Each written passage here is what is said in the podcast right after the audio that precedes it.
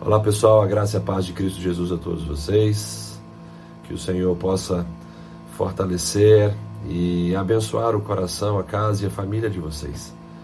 Hoje eu trago para a nossa reflexão um texto de Romanos, capítulo 12, verso de número 2, que diz o seguinte: E não vos conformeis com esse século, mas transformai-vos pela renovação da vossa mente para que experimenteis qual seja a boa, agradável e perfeita vontade de Deus. Esse texto fala para nós a respeito de algumas coisas importantes. Primeiro, nós devemos nos inconformar com esse século, com esse mundo. Não podemos ser moldados por aquilo que é contrário à vontade de Deus.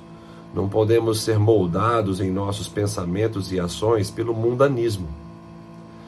A inconformidade vai nos levar a uma transformação. E essa transformação se dará pela renovação da nossa mente, pela renovação dos nossos pensamentos, das nossas vontades, dos nossos desejos. Como isso acontece? Todo inconformado, ele quer um caminho novo. Ele não quer jamais transitar por aquilo que ele está inconformado.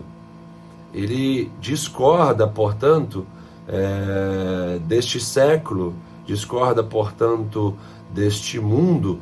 Logo, a sua mente será levada a um novo pensamento, a uma nova direção.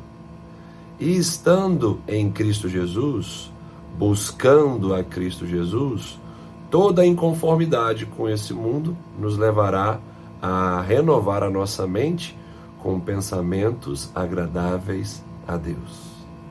Pensamentos santificados, vontade santificada, desejos santificados. E isso trará a nós um resultado glorioso, porque quem é transformado pela renovação da sua mente em Cristo Jesus vai experimentar a boa, agradável e perfeita vontade de Deus. Vai entender essa vontade, vai se submeter a essa vontade, vai caminhar dentro dessa vontade e vai descobrir que essa vontade ela é superior à sua vontade, porque ela é boa, agradável e perfeita. Guarde bem esse texto no seu coração. Inconforme-se com esse mundo.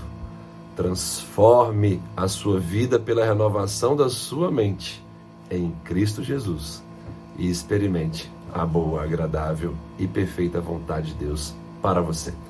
Um grande abraço e até a próxima devocional.